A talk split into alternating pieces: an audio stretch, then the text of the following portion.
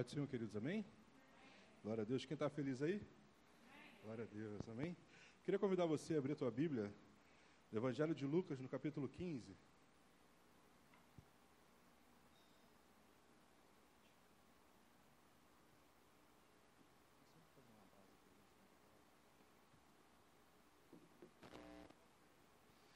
Lucas capítulo 15.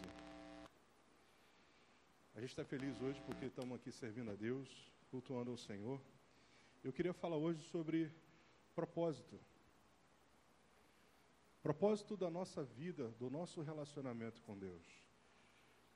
Muitas vezes a gente é, está caminhando, a gente está se relacionando com Deus, mas muito mais do que a convivência, nós precisamos avaliar e analisar a intenção do nosso coração. Amém? Aqui nessa palavra, nesse texto, a gente precisa mergulhar na palavra do Senhor, como diz a Bíblia, analisando ela como se ela fosse um espelho para nós. Está entendendo isso? E muitas vezes a gente olha a Bíblia não como espelho, mas como um binóculo. E qual é a diferença do espelho para o binóculo? É que o espelho você olha a si mesmo. E o binóculo, você procura em algum lugar ou em alguém alguma coisa. Quem está entendendo isso? Muitas vezes a gente lê a palavra procurando encontrar, seja defeitos ou virtudes, em algum lugar ou em alguém. Ou até mesmo em coisas. Por exemplo, como a gente ministrou na palavra da oferta, a gente procura através da Bíblia olhar como Deus agiu lá no deserto e falar assim: Deus vai agir assim comigo. Será? A gente está tão acostumado a olhar a Bíblia como se fosse um binóculo que a gente se esquece que a palavra de Deus é um espelho. E quando a gente perde esse sentido, a gente tende a se comparar de formas deturpadas com aquilo que aconteceu na palavra. Tem coisa que aconteceu uma vez só e não acontece mais. Sim ou não? Ou então vive caindo maná em todo lugar? Não. Por mais que a gente faça campanhas de oração, se é por alguém que faz isso, se a gente for subir um monte, mano, cara, aquilo aconteceu daquela vez, hoje é diferente. O Deus que a gente serve é o mesmo, só que ele vai usar outros meios para te alcançar, porque ele é Deus criação, Deus criativo. Ele não precisa se ater a um método para dizer que ele é Deus. Ele é Deus.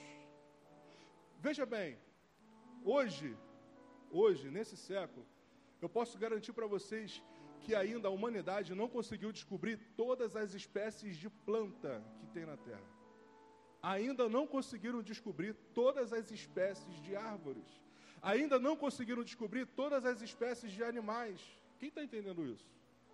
A gente tem apenas uma parte daquilo que Deus criou. Então Deus é um ser tão criativo que, por mais que a gente saiba uma parte dele, a gente não consegue enxergar o todo. Por isso, não use a palavra de Deus como um binóculo, use ela como um espelho.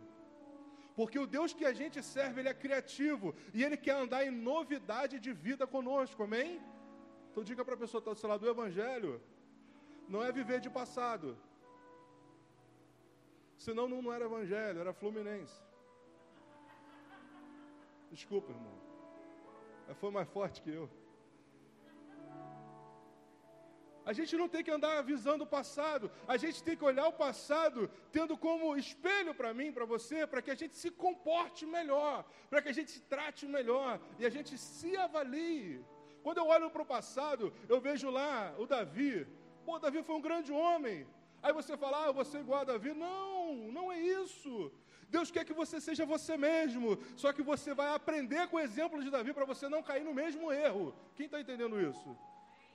Quando eu olho a palavra de Deus como um espelho, eu começo a entender que aquilo que ele fez, será que é para eu fazer? A mulher do fluxo de sangue, Maria Madalena. A gente tem tantos heróis da fé, tantas pessoas como modelo, mas não é para a gente seguir, nós temos que seguir a Jesus, amém? O nosso exemplo é Jesus, o nosso modelo é Jesus. Mas a gente aprende com essas pessoas as boas práticas e aquilo que a gente não tem que fazer. Mas eu só consigo dirigir a minha vida quando eu olho a palavra como um espelho.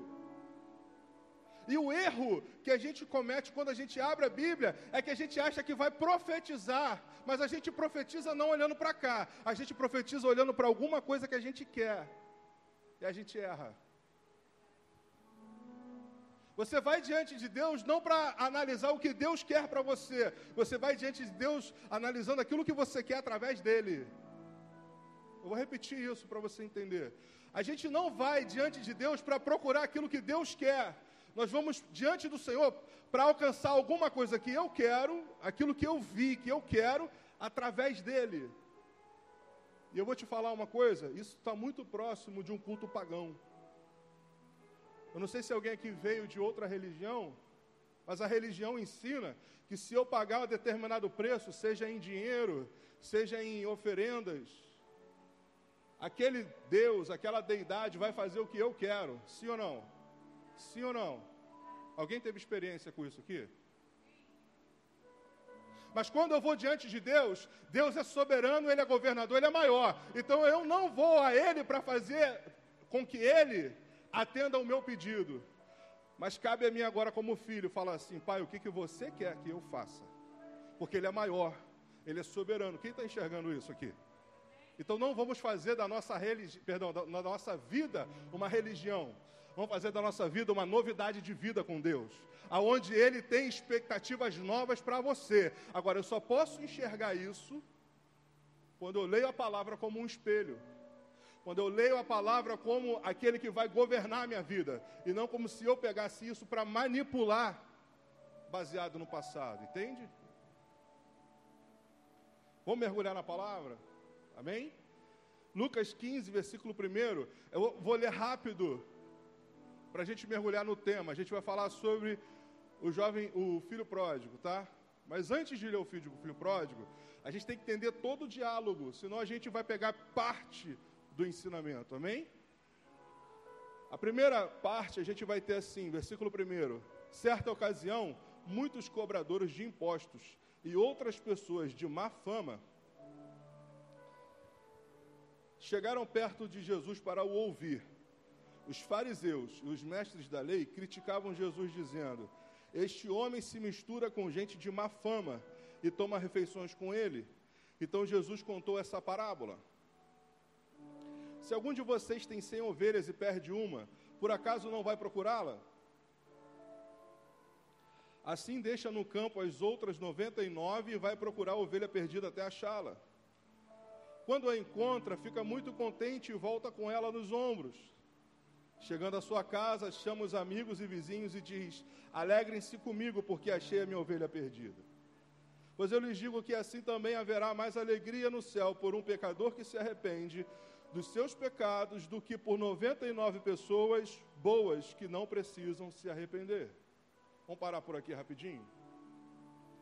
A primeira coisa que eu preciso passar para você é o seguinte: perceba que Jesus estava conversando com pessoas de má fé, sim ou não?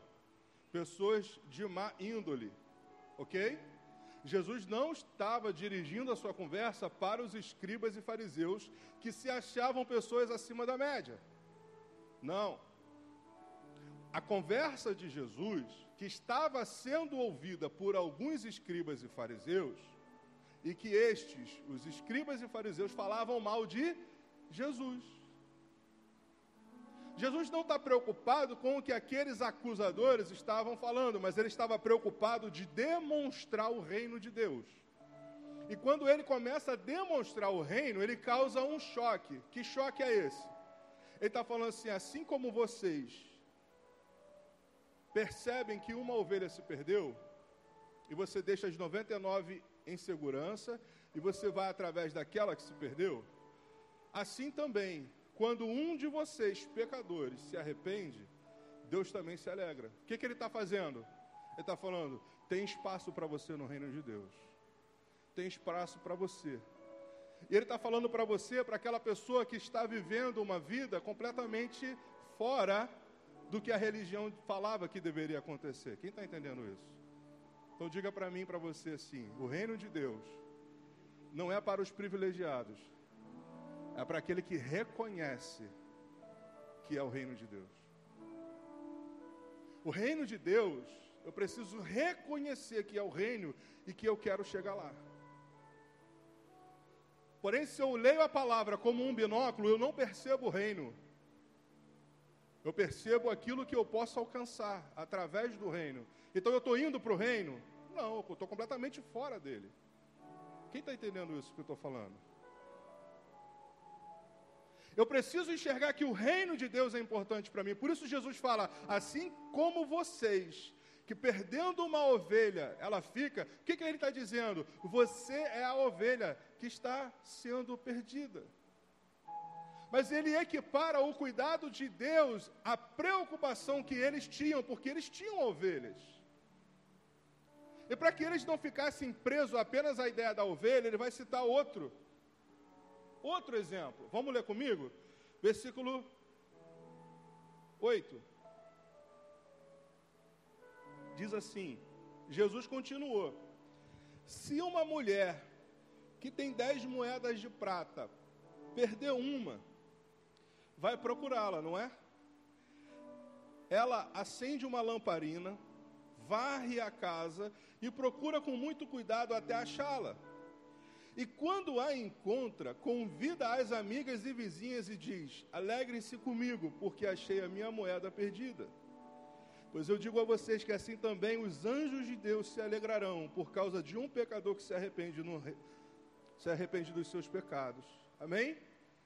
Então, esse exemplo da ovelha perdida, ela é agora é, ele é completado pelo exemplo da moeda perdida, que em muitas Bíblias está como dracma.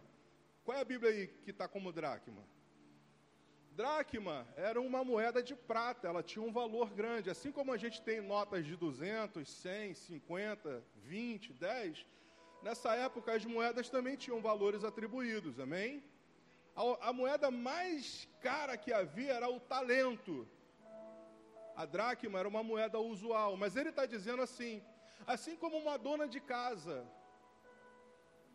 que perde uma moeda ou uma nota de 100 ou 200 reais, ela varre a casa, ela limpa até achar. Por quê? Porque aquilo é importante para ela, é importante para cuidar da família. Eu não sei se alguém que já perdeu uma, uma, nota de 200 reais, mas se perde uma de 20 e já fica passando mal, você imagina uma de 200.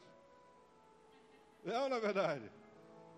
Às vezes perdeu a de cinco para pagar a passagem do homem já começa a orar, irmão. Faz um milagre. É, o come. Essa passagem vai dizer, da mesma forma com que uma dona de casa se preocupa de achar alguma coisa de valor, assim é o reino de Deus, quando encontra uma pessoa que estava perdida. Mais uma vez, Jesus está falando: o reino de Deus é para aqueles que estão perdidos é para aquele que percebe a importância do reino. A alegria daquela dona de casa de ter encontrado se assemelha à alegria do céu quando um pecador se arrepende. Veja bem, ela não estava preocupada com o que ela ia fazer com aquela moeda, ela estava preocupada com a moeda, porque sem a moeda ela ia ter problema não atendo a nossa preocupação com o objeto, moeda ou ovelha. Agora Jesus vai falar o centro da mensagem dele. Agora Jesus ele vai falar o centro do ensinamento que ele quer passar. Amém? Você está pronto para entrar no ensinamento de Jesus agora? Então vamos comigo. Ele diz assim, versículo 11: E Jesus disse ainda: Um homem tinha dois filhos. Certo dia, o mais moço disse ao pai: Pai, quero que o Senhor me dê agora a minha parte da herança. E o pai repartiu os bens entre os dois. Poucos dias depois, o filho mais moço ajuntou tudo que era seu e partiu para um país que ficava muito longe. Ali viveu uma vida cheia de pecado e desperdiçou tudo o que tinha. O rapaz já havia gastado tudo quando houve uma grande fome naquele país, ele começou a passar necessidade. Então procurou um dos moradores daquela terra e pediu ajuda. Este o mandou para a sua fazenda a fim de tratar os seus porcos. Ali com fome, ele tinha vontade de comer o que os porcos comiam, mas ninguém lhe dava nada. Caído em si, ele pensou: Quantos trabalhadores do meu pai têm comida de sobra e eu estou aqui morrendo de fome? Vou voltar para a casa do meu pai e dizer: Pai, pequei contra Deus e contra o Senhor e não mereço mais ser chamado de seu filho. Mas aceite como um dos mais me aceite como um dos seus trabalhadores. Então saiu dali e voltou para a casa do pai. Quando o rapaz ainda estava longe de casa, o pai o avisou. E com muita pena do filho, correu, o abraçou e o beijou. O filho disse: Pai, pequei contra Deus e contra o Senhor e não mereço mais ser chamado de seu filho. Mas o pai ordenou os empregados: Depressa, tragam a melhor roupa e vistam ele. Ponham um anel no dedo dele e sandálias nos seus pés. Também tragam e matem um bezerro gordo. Vamos comemorar e festejar, porque este meu filho estava morto e viveu de novo. Estava perdido e foi achado. E começaram a festa. Vamos parar por aqui. Agora a gente está fazendo o estudo daquilo que Jesus queria ensinar. Lembra que eu comecei dizendo que a gente tem que olhar a Bíblia não como um binóculo? Eu queria que você ouvisse essa mensagem, eu queria que você ouvisse isso que Jesus falou, como se fosse para você. Amém? Amém? Catuca a pessoa que está próximo de você e fala assim: é para você. Viu, cara de pau? É para você. Valeu? Que tem gente que vem para a igreja para todo mundo, vendo para ele, não é verdade?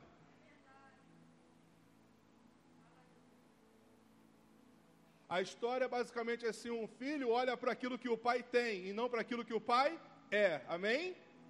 Amém? Ele começa dizendo para o pai dele: Pai, eu estou de olho naquilo que você tem, porque isso que você tem vai me fazer alcançar aquilo que eu quero. Sim ou não?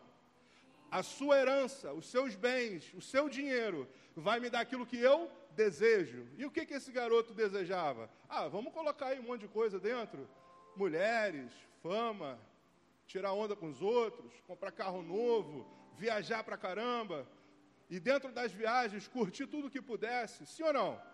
Vamos colocar, porque a Bíblia fala que ele fez tudo aquilo que era pecado. Então bota tudo no pacote, bota botar tudo, zero a conta. Ao ponto de que ele foi à falência. Ou seja, ele torrou toda a fortuna do pai, vivendo aquilo que ele ele não perguntou para o pai, pai, eu quero que você me dê uma bênção, porque eu quero viver aquilo que você quer, ou seja, dar continuidade ao seu projeto. Quem está entendendo isso? Eu quero dar continuidade a isso. Não, ele está mostrando o seguinte: ele foi ao pai pegar o dinheiro do pai para ele viver o que ele. Cabe uma pergunta aqui, não cabe? Lembra que essa mensagem é para você, sim ou não? Qual é o motivo de você vir à presença de Deus? Será que você não está vindo aqui para pedir a Deus o que Ele tem para você usar do jeito que você quer? Porque quando a gente ora, a gente não pergunta para Deus, Deus seja feita a tua vontade na minha vida, mas você fala, Deus abençoe o meu trabalho, eu quero crescer, eu quero um carro novo, eu quero uma casa nova. Sim ou não? E se eu olhar para esse diálogo, essa palavra é para mim. Porque eu não estou dando valor ao quem meu pai é, mas eu estou dando valor àquilo que ele tem. Porque aquilo que ele tem vai me proporcionar aquilo que eu quero. Quem está enxergando o que eu estou falando aí? E quando eu olho para o reino de Deus, então eu já não quero o reino de Deus, eu quero aquilo que o reino de Deus vai me proporcionar. Por isso que existem muitas pessoas que procuram Jesus quando estão na dificuldade, mas alcançando o que queria, abandonam a Cristo e continuam do jeito que está. Por quê? Porque eles não perceberam que o verdadeiro valor é Cristo. Ele é o verdadeiro valor. Ele é o principal de tudo. O filho pródigo, ele vai entender essa mensagem quando ele perde tudo que ele conseguiu. Ele está sentado dentro de um chiqueiro de porco. Tinha tanta fome que ele queria comer a, a comida do porco, porque se ele come o porco, ele morre. Beleza? Porque ele não era dono do porco. Ele era o funcionário mais baixo de uma fazenda, porque qual era a função dele? Lavar o chiqueiro e dar comida para o porco. Quem está entendendo isso que eu estou falando? Deixa eu falar uma coisa para você. Deus não atende o seu pedido porque Ele sabe que os seus desejos vão te levar à sua perdição. Mas, pastor, isso não é bíblico, é bíblico, Romanos capítulo 1. E Deus entregou os homens às suas escolhas. A Bíblia diz assim: Deus ama o filho, e o filho que ele ama, ele corrige. Por quê? Porque ele vai dizer assim: o seu caminho não é o melhor, não, vem para cá. Eu tenho um filho. Eu não sei se vocês já viram o Joshua correndo, andando por aí. O moleque é um bitelo, maluco. Oito anos, parece que tem doze. E ele faz coisas natural de criança. E eu falo, filho, isso não é para você. Isso não é o melhor. Outro dia ele estava assistindo um, um, desenho lá de dragão. Eu falei, filho, sabe o que, que esse, esse desenho quer dizer? Aí eu comecei a explicar para ele. ele. Ele abriu o olho, regalou e falou assim: Papai, então eu preciso tirar daí. Eu falei, então, tira. Só que eu queria que você se colocasse no lugar do Joshua e não no meu lugar. Porque se você enxergar, você chegou numa maturidade que você acha que você agora é independente. Não, você continua sendo filho de Deus. E eu não, eu não posso perder a referência de, de que, como filho, eu não sei tudo. O meu pai sabe muito mais do que eu. E as escolhas do meu pai são mais sábias do que a minha. Quem está comigo aqui? Por isso que a mensagem do Evangelho eu preciso ter como espelho, porque quando eu olhar no espelho eu falo, entre a minha sabedoria e a sabedoria do meu Deus, eu fico com a dele. O filho pródigo representa aquele filho que veio à igreja, talvez, ou que foi em algum lugar e recebeu uma bênção muito grande de Deus, mas agora ele se encontra num estado onde o pecado dele, as escolhas dele levaram ele para um lugar de dificuldade. Outra pergunta que cabe fazer para nós: será que você está passando uma dificuldade que talvez ela não seja o fruto da sua escolha? Será que a dificuldade que você vive hoje não foi fruto de uma decisão errada que você tomou no passado? Será que o que você está colhendo hoje não foi fruto de alguma coisa que você plantou no passado? Está fazendo sentido para você? Agora eu vou perguntar uma coisa ainda mais interessante. Quando você decidiu isso, você consultou a Deus para decidir ou você tomou a sua escolha e a sua decisão e você não foi a Deus para perguntar a Ele? Quem está comigo aqui? Você está entendendo o que é o espelho? Porque a gente se encontra em furada chega para Deus e fala: Deus, e agora? O que, que eu faço? Eu vou contar um caso do meu filho. Meu filho ganhou uma bicicleta de presente. Como todo garoto já acha que estava dominando a bicicleta, ele foi empinar. Quem já aprendeu aqui a empinar, sabe que para você aprender tem um processo, não é? Ele sobe chorando aos berros, com um arranhão no peito, e falando assim: Pai, eu estou doendo, não consigo respirar. Eu falei: Senta aí, isso aí é a dor do crescimento. Você é um profissional da bike. Você está no processo de aprendizado. Ele achou que eu ia fazer carinho nele. Não! Foi escolha dele empinar a bicicleta. Foi escolha dele cair, mas ele não sabia que ele ia cair. Assim somos eu e você, fazemos escolhas todos os dias. Nós não respeitamos a lei da consequência. E a gente volta para Deus falando: Deus está doendo. Deus está falando assim, então você está aprendendo que o seu caminho traz dor.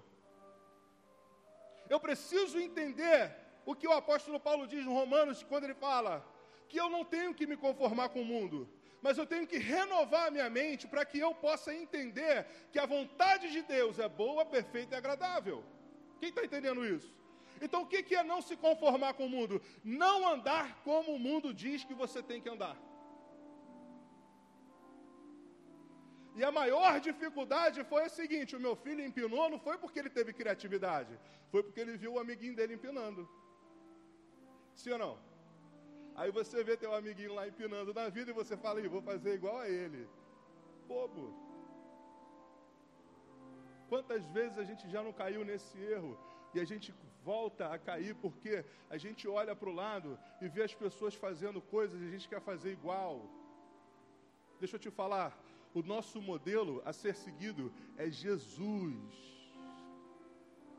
Olhe para aquilo que Jesus fez, então faça igual a Ele. Quem está entendendo o que eu quero dizer?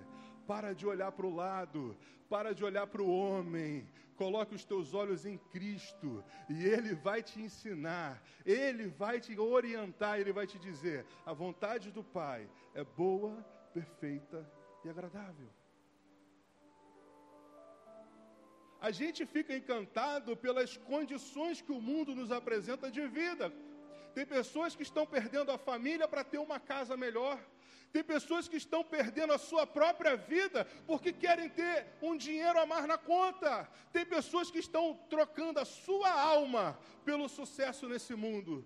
Quem está entendendo o que eu quero dizer?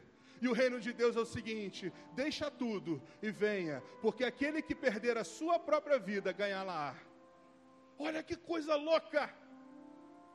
Olha que coisa maluca que Jesus disse. Ele disse: aquele que deixar a sua vida por amor de mim, vai receber nessa vida cem vezes o que ele perdeu. Cara, olha que loucura! Mas isso é servir a Cristo, isso é seguir a Cristo. Ou seja, enquanto os homens falam, você tem que acordar cedo, dormir tarde, dar o seu melhor para você ter um salário, para você crescer, para sua riqueza aumentar. Jesus está falando: tira o teu coração dos tesouros da terra, aonde a traça e a ferrugem corrói, mas coloque o teu coração no céu e ajunta lá tesouro, porque lá nem a traça nem a ferrugem corrói. Quem está entendendo isso? Isso é Jesus, irmão.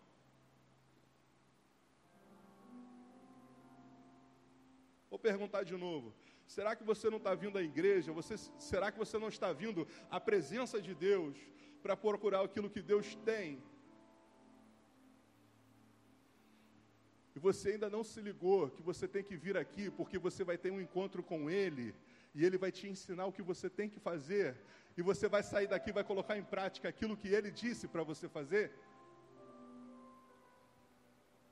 Porque o evangelho não é autoajuda, o evangelho é remissão de pecados. O evangelho é entregar a sua vida. Olha o que, que Jesus vai dizer: aquele que quiser vir após mim, negue a si mesmo, tome a sua cruz e siga-me. Quem está comigo aqui? É isso que está escrito na palavra, sim ou não? Então vamos entender o que, que Jesus falou? Ele falou: negue a si mesmo. E o que, é negar a nós mesmos? Ele vai falar assim: em detrimento da minha vontade, eu fico com a vontade de Deus. Se eu tiver que escolher aquilo que eu quero e o que Deus quer, eu vou ficar com aquilo que Deus quer. Quem está entendendo isso? É fácil escolher isso? Não, mano. Não é fácil. Mas também não é fácil você viver caindo e caindo e chegar aqui toda vez e falar: Deus me levanta, Deus me levanta, Deus me levanta. É uma escolha. Por isso Jesus fala: se você quiser vir após mim, se você quer me seguir, e veja, seguir a Cristo supõe então que ele vai à frente e você está atrás dele. Que eu nunca vi ninguém seguir na frente, sim ou não? É uma lógica. Então, como é que eu vou seguir Jesus dizendo para onde Jesus tem que ir? É a mesma mensagem. Se eu vou seguir a Cristo, Ele vai à minha frente. É Ele quem diz. É Ele quem me direciona. É Ele que me governa. É Ele que vai falar se é para a direita, para a esquerda, para baixo ou para cima. É Ele que vai dizer. Eu preciso sair da cadeira do piloto da minha vida e falar: essa cadeira é sua, Jesus. Eu vou viver aquilo que o Senhor tem para mim. Agora, como? Como fazer isso? É simples: oração, entrega, confiança, fé e leitura da palavra para você descobrir quem Deus é e aquilo que Ele fez. Isso é, é vida com Deus, isso é vida com o Evangelho. Aquele filho pródigo, ele volta agora e ele perde a sua identidade de filho quando ele fala consigo mesmo: Eu vou lá na casa do meu pai para pedir que ele me aceite, pelo menos como escravo, porque eu quero comer. Ele não está cometendo o mesmo erro de quando ele saiu? Sim ou não? Ele não está cometendo o mesmo pensamento errado de quando ele saiu?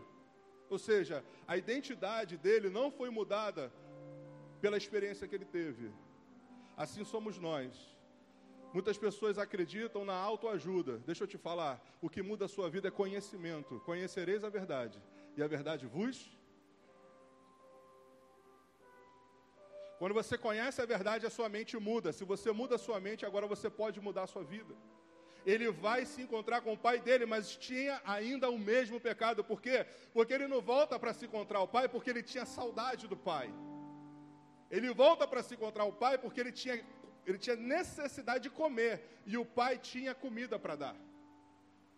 E a gente volta para a igreja não é porque a gente está com saudade da presença de Deus nós estamos com saudade do pão que Ele tem para nos dar. Quem está enxergando isso aqui?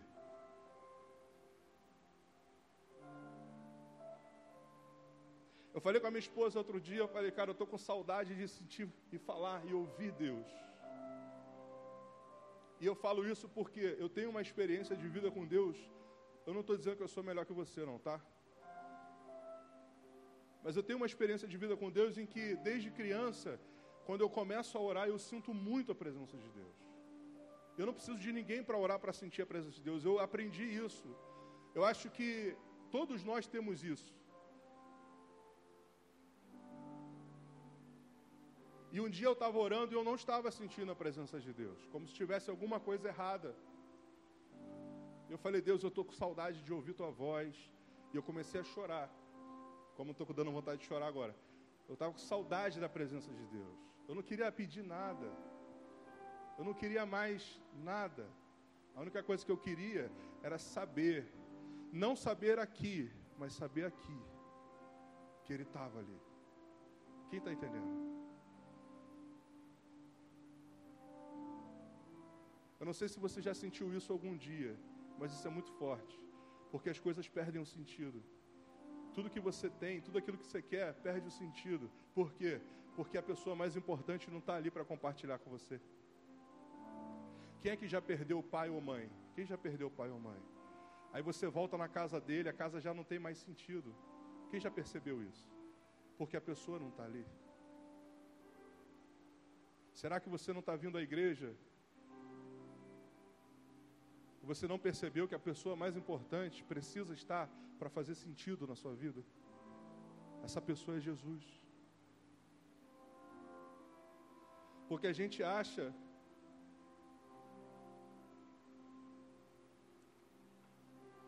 que é automático. Não é.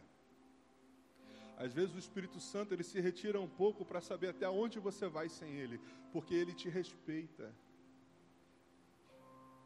O Espírito Santo, a palavra diz que ele é doce. E às vezes o Espírito Santo ele se retira da sua vida esperando saber se você vai buscá-lo. Pois a palavra diz: Buscar-me-eis e me achareis, quando me buscares de todo o vosso coração. Amém? Todo o seu coração está hoje no Senhor ou naquilo que Ele está te proporcionando? Quer ver uma coisa? Quantas pessoas se perderam no meio do caminho porque subiram no púlpito para pregar, para cantar, para tocar, para orar e acharam que a razão de tudo era a performance do púlpito e se esqueceram que nada mais é do que uma plataforma para vocês verem melhor. Porque o fato de estar aqui em cima não representa que nós somos melhores, mas uma responsabilidade de falar a verdade para vocês. Mas antes de subir para o púlpito, por que, que eu estou aqui? Por que, que eu falo? Tem pessoas que querem aparecer, igual o filho pródigo. Mas tem pessoas que falam assim: que o Senhor apareça, que a sua glória apareça, que Jesus tenha a evidência, porque Ele é a pessoa mais importante. Está entendendo o que eu estou falando? Agora, vamos ler a Bíblia rapidinho para a gente concluir. A gente acha que esse pecado era só do filho pródigo, né? Olha o que está escrito aqui assim, versículo 25. Enquanto isso, o filho mais velho estava no campo quando ele voltou e chegou perto da casa, ouviu a música e o barulho da dança. Então chamou um dos empregados e perguntou: O que é que está acontecendo? O empregado respondeu: Seu irmão voltou para casa vivo e com saúde, por isso seu pai mandou matar o bezerro gordo. O filho mais velho olhou zangado e não quis entrar. Então o pai veio para fora e insistiu com ele para que ele entrasse.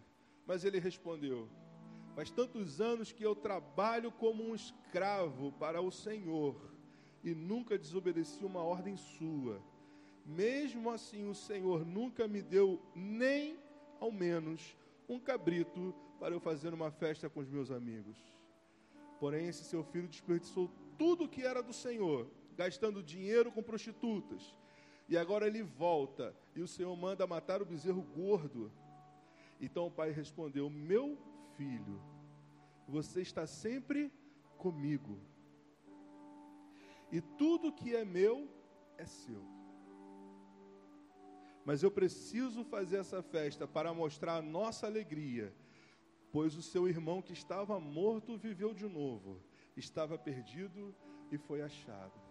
Percebe que o filho que ficou em casa também tinha o mesmo problema? Quem identificou isso aí? Ele tinha o mesmo problema, por quê? Porque ele olhou para o irmão e falou: ele desperdiçou todo o dinheiro e você mata o melhor animal para fazer o churrasco. E eu nunca tive isso. Olha a primeira resposta que o pai dele dá: Você está sempre comigo. Amados, nós precisamos refletir na nossa vida. Qual é o nosso interesse? Qual é o nosso motivo? Qual é o propósito do nosso coração de estar aqui? Porque vir à casa de Deus pressupõe que eu estou indo lá para encontrar com Deus, sim ou não? Mas nem sempre isso é uma verdade. Tem pessoas que querem vir ao culto para ouvir uma boa palavra. Quem já ouviu isso aí? Caraca, a palavra hoje foi tremenda, meu irmão. Caraca, a música foi muito boa. Mas eu te pergunto: Deus estava na música? Deus estava na palavra? Aonde estava Deus? Está fazendo sentido para você? Está fazendo a sua cabeça pensar mais um pouco? Porque Elias foi para uma caverna e veio o fogo, e ele olhou, mas Deus não estava no fogo, então ele não se alegrou no fogo. Veio o vento, ele olhou e Deus não estava no vento. Veio chuva, veio terremoto, mas Deus não estava em nada daquilo. Até que de repente, no silêncio, ele fala: Deus acabou de chegar. Isso representa a identidade de Elias. Ele não se importava com o ambiente, ele se importava se o Deus de Israel estava naquele ambiente. Porque o céu não é um lugar, o céu é a presença de Deus. Quem está entendendo isso aqui? Amém? Então a sua casa, de repente, pode ser o céu, o seu carro pode ser o céu. A igreja pode ser o céu. Porque aonde Deus está, aonde Deus está, o mal tem que ir embora. Eu quero concluir essa mensagem falando para você, se essa mensagem fez sentido para você. Nós temos que então nos levantar como Daniel e dizer assim: Deus, eu quero confessar o meu pecado e eu não quero mais cair nele. Eu não quero mais te pedir coisas, eu quero pedir ao Senhor a tua presença na minha vida e a tua graça me basta. A tua palavra, a tua palavra, a tua direção é o que eu quero seguir. Isso é viver o Evangelho. Isso é viver Jesus. Isso é viver a graça do Senhor. Quando nós estudamos a história da igreja, eu não sei se alguém que já estudou, acredito que tenham estudado você vai ver que as pessoas perdiam tudo por amor de Cristo. E por que, que eles faziam? Porque o amor deles, o coração deles já não estava no que eles tinham, nem do que o reino ia dar, mas em quem era Cristo. Quem está entendendo isso? Eu quero convidar você hoje a fazer essa aliança com Deus. Não uma aliança de intenção de ter o que Ele quer, perdão, de ter o que Ele tem, mas de viver um relacionamento com Cristo, porque isso é o Evangelho. Talvez você já tenha feito essa aliança. Talvez você já tenha feito essa escolha. Mas eu pergunto: você está colocando isso em prática de verdade? Você tem o seu quarto de oração? Como é que anda a tua vida em oração com Deus? Ou você só lê a palavra quando está na igreja? Ou você só ora quando a gente chama para orar? Quem está entendendo isso? Quero convidar você a ficar de pé nessa noite para a gente orar a respeito disso. Para você fazer uma autoavaliação. Para você fazer uma autoanálise. Para você fazer uma autocrítica.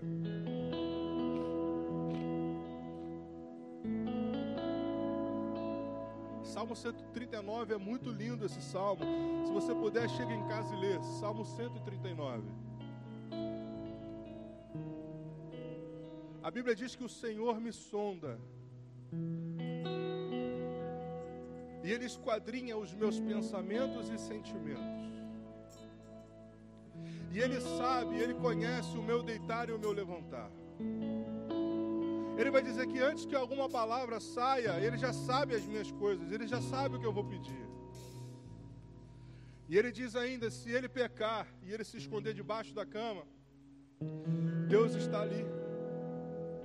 E se ele correr, e se ele fugir, e ele se esconder num lugar muito escuro, que ele chama de abismo, Deus vai estar ali. Ele diz mais: e se esse abismo não for muito fundo, eu vou lá para o fundo mais fundo da terra, chamado inferno, mas Deus também está lá. O que, que ele quer dizer? A presença de Deus nunca te abandona, é você que abandona Deus. Deus jamais te abandonará, diz a palavra. Ele não erra e ele não mente. Deus nunca te abandonou.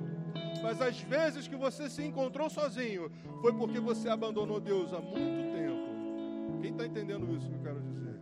A palavra do Senhor diz: Eis que estarei com você todos os dias, até a consumação dos séculos. Se Ele não mente, eu tenho certeza que o nosso Deus não mente essa palavra está se cumprindo aqui agora. E a palavra diz também: aonde houverem dois ou três reunidos no meu nome, eu também ali estou. Todas essas palavras que eu te disse são a palavra de Deus, e a palavra de Deus ela é inerrante. E eu quero afirmar para você que o Senhor está aqui, o Espírito Santo de Deus está movendo aqui e Ele está sondando o seu coração, Ele está analisando os seus pensamentos agora. Mas Ele quer saber qual será a sua escolha. Porque Ele está dizendo para você: Eu nunca te deixei sozinho. Mesmo quando você esteve como uma ovelha perdida e desgarrada, eu fui atrás de você. Mesmo quando você se encontrou perdido como aquela dracma, eu fiz de tudo eu te achei. Trouxe você de volta. Mas você é meu filho eu quero saber por que, que você está aqui. Qual a intenção do seu coração? Eu vou ler de novo, vou falar novamente o versículo de Salmo. Eu vou buscar a Deus e eu vou achar Deus quando eu, procurá-lo de todo o meu coração.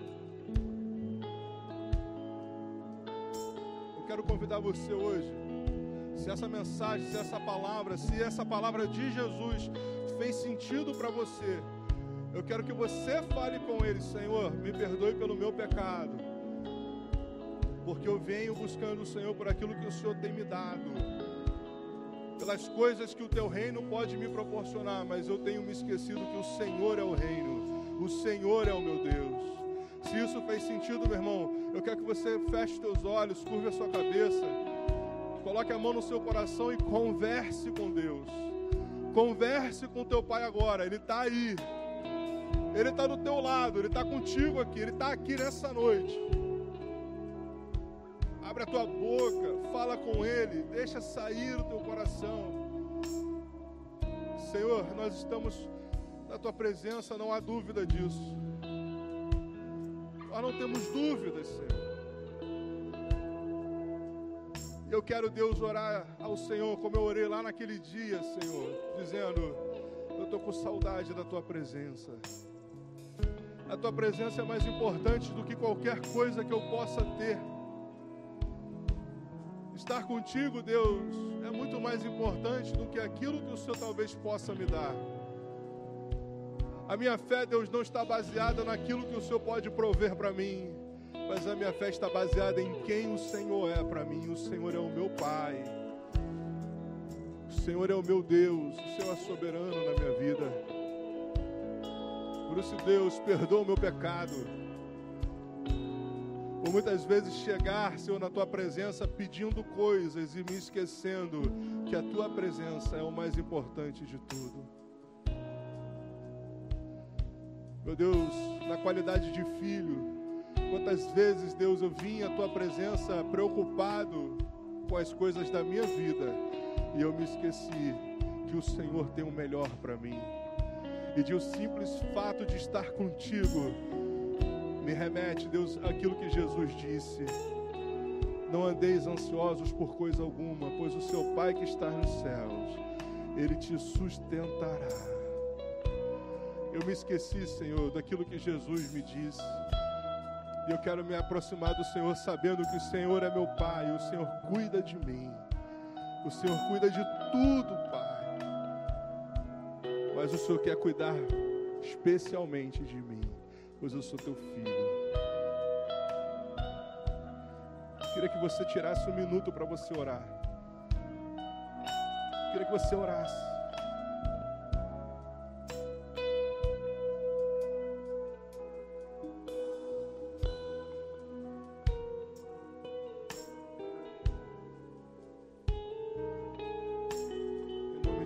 Senhor, Espírito Santo, som do coração dos teus filhos nessa manhã. Esquadrinha, Deus, os pensamentos e sentimentos. Dá a eles, ó Deus, uma fé inabalável.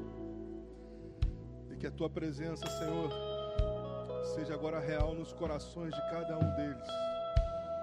Seja real no coração de cada um deles agora, Jesus. A tua palavra diz que o Senhor colhe todas as lágrimas.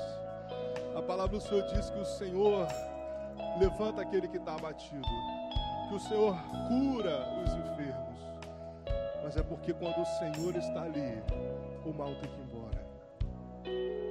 Por isso, Espírito Santo de Deus, entre nos corações agora.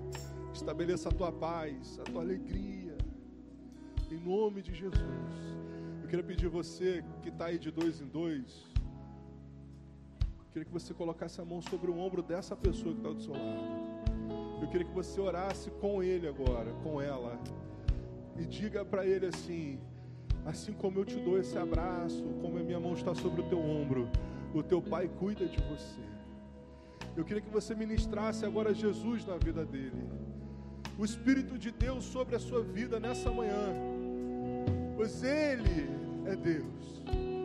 E Ele vai sondar a sua alma. E Ele vai lá naquele lugar que você ainda está sentindo falta de alguma coisa, ou está sentindo falta dele. E nessa manhã você recebe vida de Deus na sua vida. O Espírito Santo de Deus na sua vida. O próprio Deus em você.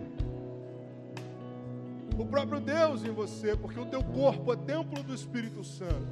O teu corpo é templo e morada do Espírito Santo. É Deus em você, trazendo vida. Eu queria pedir para você agora ministrar vida na vida dessa pessoa. Fala assim: Jesus é vida. Jesus disse: ainda que ele esteja morto, viverá. Ele vai dizer para você: ainda que você chegou aqui achando que tudo estava acabado, eu quero te dizer uma coisa nova: Jesus está aqui. E ainda que você tenha perdido a esperança, Ele te faz viver, Ele te coloca de pé. Jesus faz isso nessa noite, nessa manhã. Ministra Jesus agora no teu irmão, meu irmão. Declara perto do ouvido dele se você puder. Fala assim: Jesus é vida. Jesus é vida. Receba vida hoje, nessa manhã. Receba vida nessa manhã. Oh, aleluia. Receba vida, receba esperança, receba fé, alegria, porque Jesus está aqui. Jesus está aqui.